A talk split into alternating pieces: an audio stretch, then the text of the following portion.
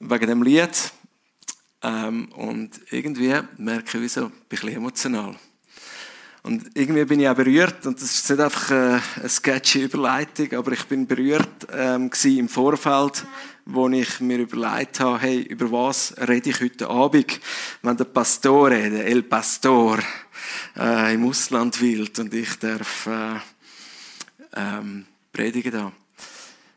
Ich habe ja relativ früh gemerkt, hey, es, es ist mir wichtig, wieder mal über die Größe von dem Gott zu reden. Und ich gemerkt, wo, wo, ich, wo ich so verschiedene Bibelvers angeschaut habe, das ist, äh, für das es Gott so umfassend groß ist, dass er eigentlich nicht beschreiblich ist, für das reden wir eigentlich fast ein bisschen zu wenig über ihn. Sondern wir reden so viel über uns. Und in der Offenbarung 1,8 ähm, schreibt der Johannes, ähm, Gott, der Herr spricht, ich bin der Anfang und ich bin das Ziel, das Alpha und das Omega. Ja, er ist immer da, von allem Anfang an und er wird kommen, der Herr über alles. Wenn wir uns heute Gedanken machen über den Gott, dann machen wir uns Gedanken über den, der schon immer war und wo immer wird sein. Und so wie es in dem Bibelvers von Johannes erzählt wird, der, der auch jetzt gerade mitten unter uns ist. Wie es Simon im Gebet auch gesagt hat. Wir reden da von dem, wo kein Ende hat und wo auch keinen Anfang hat, sondern immer da ist, außerhalb von unserer Zeitrechnung, außerhalb von unserer Logik ist, so viel größer wie all das, was wir können verstehen. Und ich glaube, ganz wichtig ist mir heute, dass wir uns bewusst sind, hey, Gott ist da, mitten unter uns. Er wird immer sein. Er ist schon immer gewesen. Und wie wir heute leider haben müssen erfahren, ist es, oder, oder wie es heute uns auch wieder näher kommt mit, äh, mit dem Abschied vom, vom Theo, so, so wissen wir, oder wird es mir heute auch wieder bewusst, hey, das ist bei uns ganz anders. Wir haben unsere Zeit auf der Welt, wo wir leben. Aber da ist einer, der immer dabei ist bei uns. Der schon immer war und immer wird sein. Der mit uns ist. Und der jetzt auch den Theo bei sich hat. Ich glaube, auf das dürfen wir vertrauen. Der, der immer war, der Gott, das ist nicht einfach nur einer, der nicht selber geschaffen worden ist, sondern wirklich keinen Anfang kennt sondern er ist der, der uns geschaffen hat. Und der, Grund, der, der Gedanke ist mir grundlegend wichtig in dem, was ich heute erzähle. Weil ich merke, teilweise habe ich Gott so im Hosensack. Und teilweise, wenn ich mich mit Gott auseinandersetze, dann habe ich das Gefühl, ich kenne den schon gut.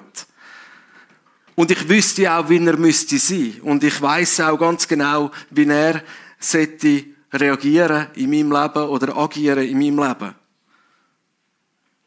Aber ich glaube, wenn wir von Gott reden, dann reden wir nicht von einem Accessoire, wo wir uns zurechtbeugen können, so wie es halt dann für uns stimmt.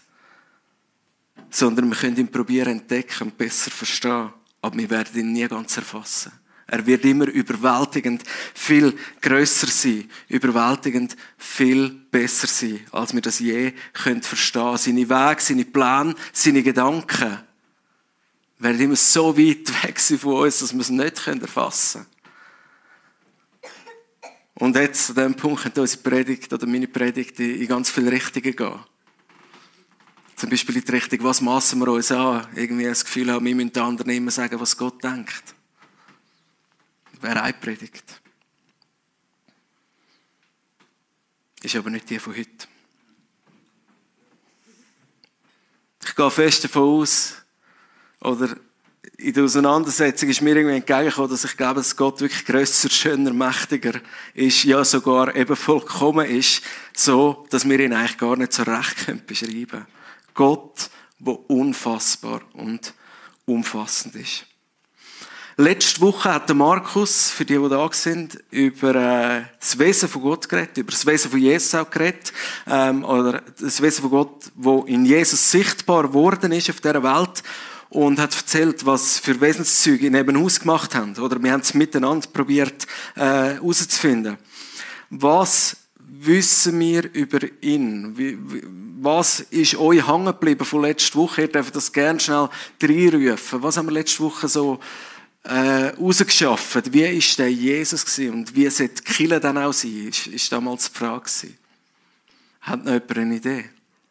Was hat er so erzählt? Genau, Kille mit Macht. Jesus ist, hat, hat Macht in dem Sinn aufgegeben, ist das Thema gewesen. Darf einfach reinrufen. Genau. Was, was haben wir noch? Also das Wesen von Gott. Jesus ist, äh, der Jesus ist wichtiger als Kille. Jesus ist wichtiger als Kille. Yes, das haben wir auch herausgefunden. Wir haben auch herausgefunden, dass Jesus ein Leben angetrieben von der Liebe gelebt hat. Wir haben herausgefunden, dass Jesus Vergebung gelebt hat, statt Verurteilung. Wir haben herausgefunden, dass Jesus sich eingesetzt hat für die Schwachen, statt dass er im Konzert von den Starken mitgesungen hat. Und wir haben ganz vieles von dem Wesen von Gott irgendwie probiert erfassen. Oder von Jesus probiert erfassen, wo auch Gott sichtbar wird. Und was zu Markus fest rausgeschafft hat und mir fest nachgegangen ist von letzter Woche ist, dass das, wie Jesus war, eigentlich die Idee ist, worauf hin das Gott uns geschaffen hat und worauf hin das Kille soll zugehen, wie das Kille soll sein, wie das wir Menschen sollen probieren werden und uns, in was, dass wir uns sollen probieren, äh, wandeln lassen von ihm. Zwar in Leute, die aus der Liebe heraus leben. Leute, die über Vergebung leben, die keine Verurteilung, ähm, wo, wo, wo, wo, wo vergeben statt verurteilen, die sich solidarisieren und so weiter. Wir haben also einen Gott oder lernen einen Gott in der Bibel kennen, wo, oder eine Seite von dem Gott, wo, wo, wo, wo wir Jesus sehen, ist, das ist ein Gott, der irgendwie in die Welt eine Dynamik gebracht hat, die so ganz viel anders war, wie das, was bekannt war, rundum bis dorthin.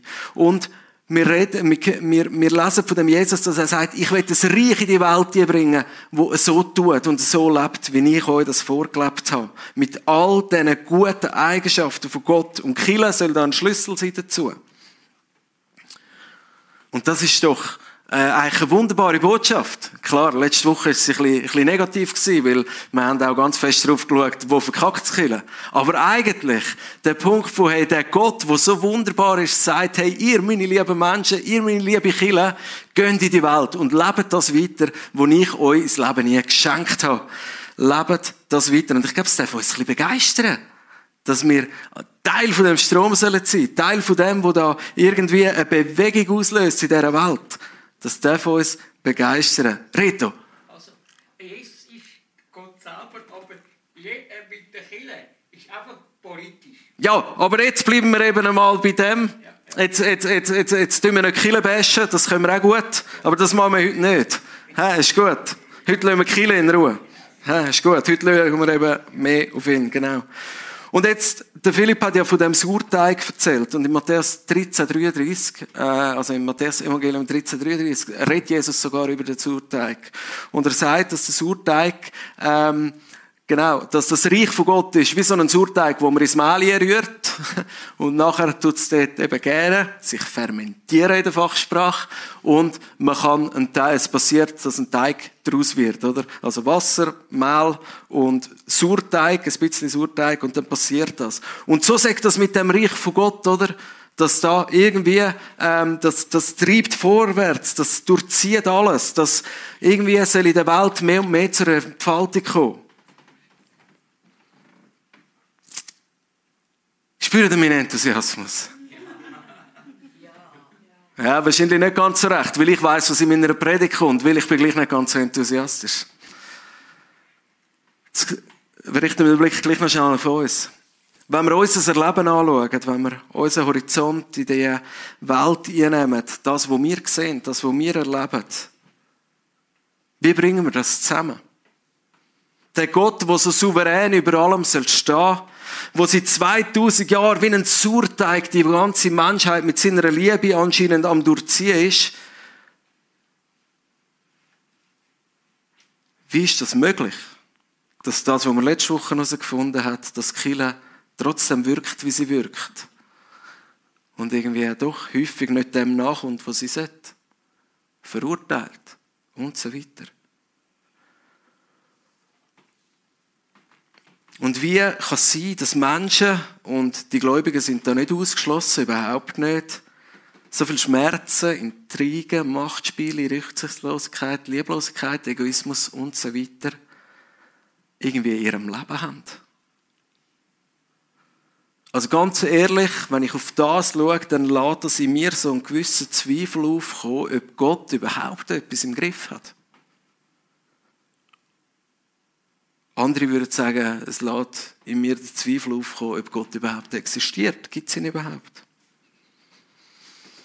Die Größe von Gott und wie der Johannes das im, in der Offenbarung 1,8 beschreibt, das ist irgendwie ein rechter Spagat zu dem, was wir erleben, glaube ich. Zu dem, was ich in meinem Leben immer wieder mal erlebe.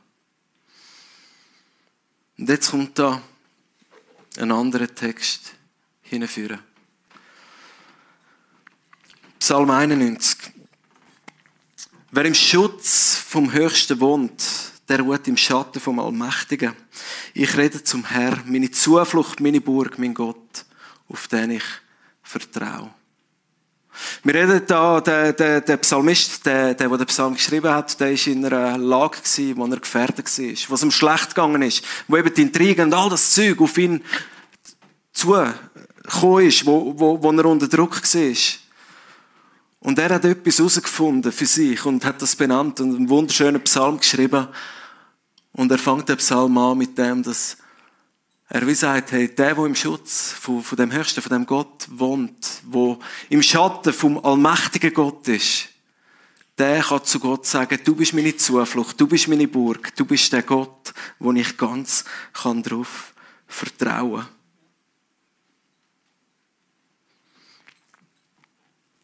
Der Psalmist, der, der den Psalm geschrieben hat, stellt uns den Gott vor als der, wo immer da ist der, bei dem, wo man Vertrauen und Halt findet. Unter dem Schirm vom Höchsten sitzen oder unter dem Schutz vom Höchsten wohnen, das ist irgendwie ein, ein spezieller Ausdruck, oder? Für uns als Menschen bedeutet das wohl, ich würde es so übersetzen, der, wo Gott kennen und ihm mit seinem Leben näher sein Der, wo irgendwo sich an den Gott dem Gott anvertraut, der, wo ihm näher sein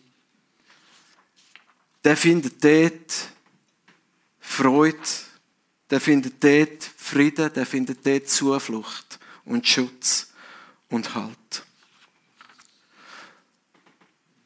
Nach bei ihm sein bedeutet sowohl in Freude und im Frieden wie auch im Leid und im Schmerz auf ihn zu hoffen, auf ihn zu vertrauen ihn nicht nur mit einzubeziehen, sondern uns von ihm und seinen Wesenszügen anstecken lassen.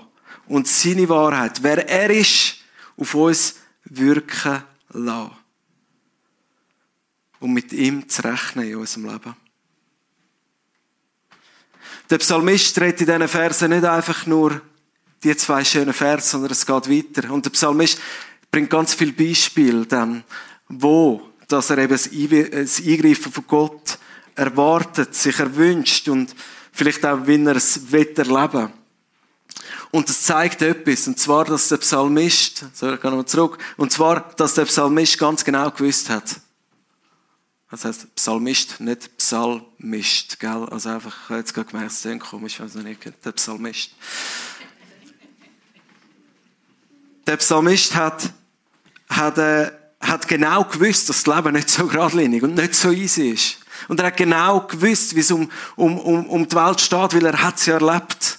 Und er zeichnet nicht einfach ein realitätsfremdes Bild von dem Gott, sondern er nimmt Gott als der, der er ist und auch als der, der er uns später in der Offenbarung vorgestellt wird. Und sagt, hey, und er ist bei mir. Der Gott, der immer war, immer wird sein. Er ist bei mir und ich darf bei ihm sein. Er sagt da nämlich, er rettet dich aus der Schlinge vom Jäger, von der Pest und vom Verderben. Mit seinen Schwingen bedeckt er dich.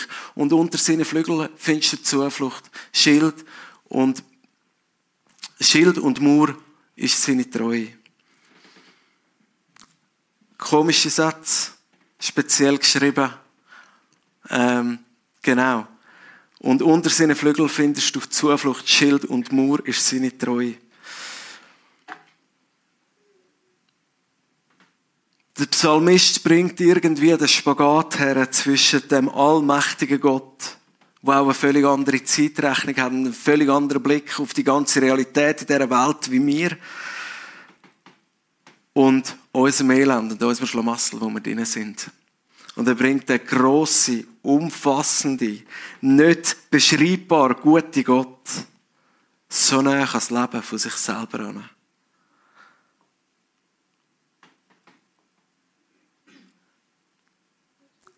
Ich hoffe, wir glauben das. Und ich hoffe, wir erleben das. Und gerade heute, wo auch ein Tag ist, wo ganz viele da drinnen auch nach Trost suchen, in einer schwierigen Zeit, wo man jemanden loslassen muss, den man gerne hat, dass wir das erleben dürfen, dass in unserem Leiden, in unserem Schmerz, in unserem Verlust, in unseren Herausforderungen Gott in seiner wunderbaren Größe trotzdem so nah an uns kommen darf und wir bei ihm Schutz und Hoffnung und auch Rettung und Heil finden. Im ersten Lied, das Simon gesungen hat, ist äh, der Refrain, hat geheißen, oh jetzt Portugiesisch, Deus nunca falla. Okay. Der Pass komme ich noch nicht gerade über. Okay. Ja, ist das war eben brasilianisch, nicht portugiesisch. Okay. Also. Das heißt, Gott versagt nicht. Gott kommt als Ziel. Wir haben zum Start von dem Gottesdienst das Lied gesungen. Gott kommt als Ziel. Und zur Einleitung habe ich versucht, die Größe von dem Gott, von dem Wesen von Gott zu, zu verstehen oder zu beschreiben. Und jetzt die letzten paar Minuten darüber geredet haben, dass es ja häufig im Konflikt steht zu unserer Lebenswirklichkeit, zu unserer Realität, zu dem, wie wir im Leben unterwegs sind. Auch wenn wir mit unserem Leben, mit unserem Horizont, mit unserer Logik und unserem Verstand anstehen, wenn wir überfordert sind, unser Leben überfordert, der Gott wird immer der gleiche sein. Und er wird das Ziel kommen mit seiner Schöpfung und auch mit uns Menschen. Egal, wie verdreht und komisch und mühsam und schwierig dass wir teilweise sind. Er wird ans Ziel kommen mit seiner Schöpfung. Er versagt nicht. Er wird in Ewigkeit der sein, wo sein Reich aufbaut, wo ein Reich aufbaut, das seinem Wesen entspricht. Und er lädt uns alle dazu ein, in diese Bewegung einzustimmen und mit zu bauen. Häufig sind seine Wege höher wie unsere. Häufig sind sie völlig unergründlich für uns. Und ganz vieles werden wir nie verstehen.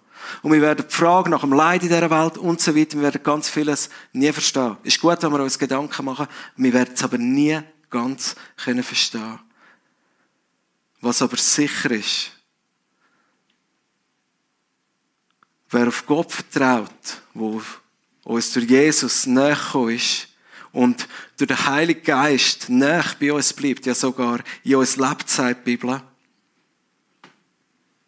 der ist eben im Schutz vom Höchsten und im Schatten vom Allmächtigen. Und er wird Gott als seine Burg erleben, wo er darauf darf vertrauen.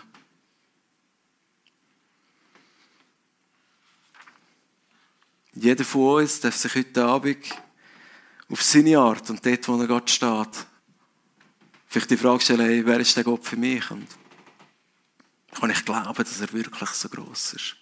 Vielleicht bist du schon lange an dem Punkt, wo du das kannst glauben. Vielleicht musst du dich aber auch wieder einmal daran erinnern.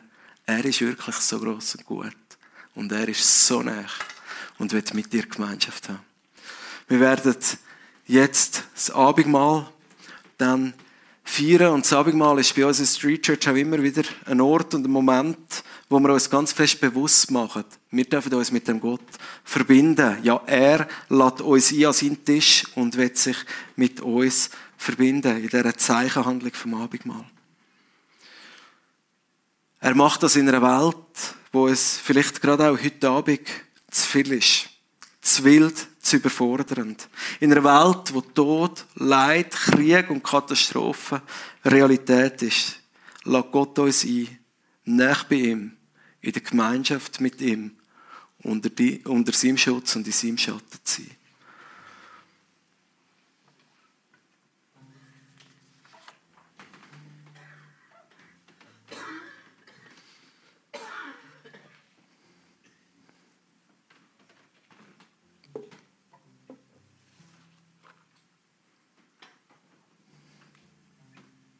Genau.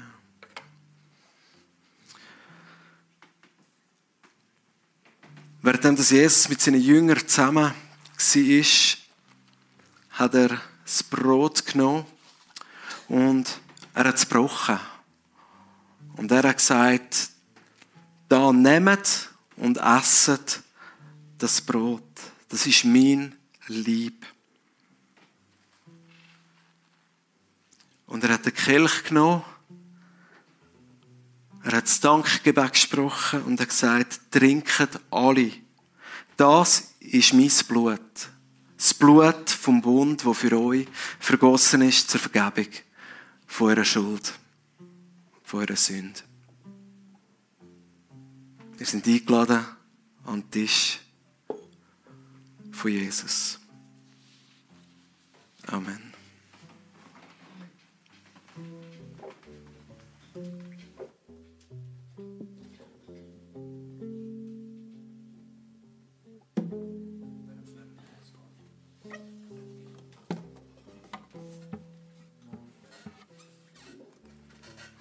Während wir äh, das Abendmahl nehmen, ist die Barbara und auch ich ähm, da, wenn irgendjemand sagt, hey, ich würde gerne noch beten, ganz persönlich. Ähm, oder äh, mit jemandem ins Gespräch kommen, weil euch etwas bewegt.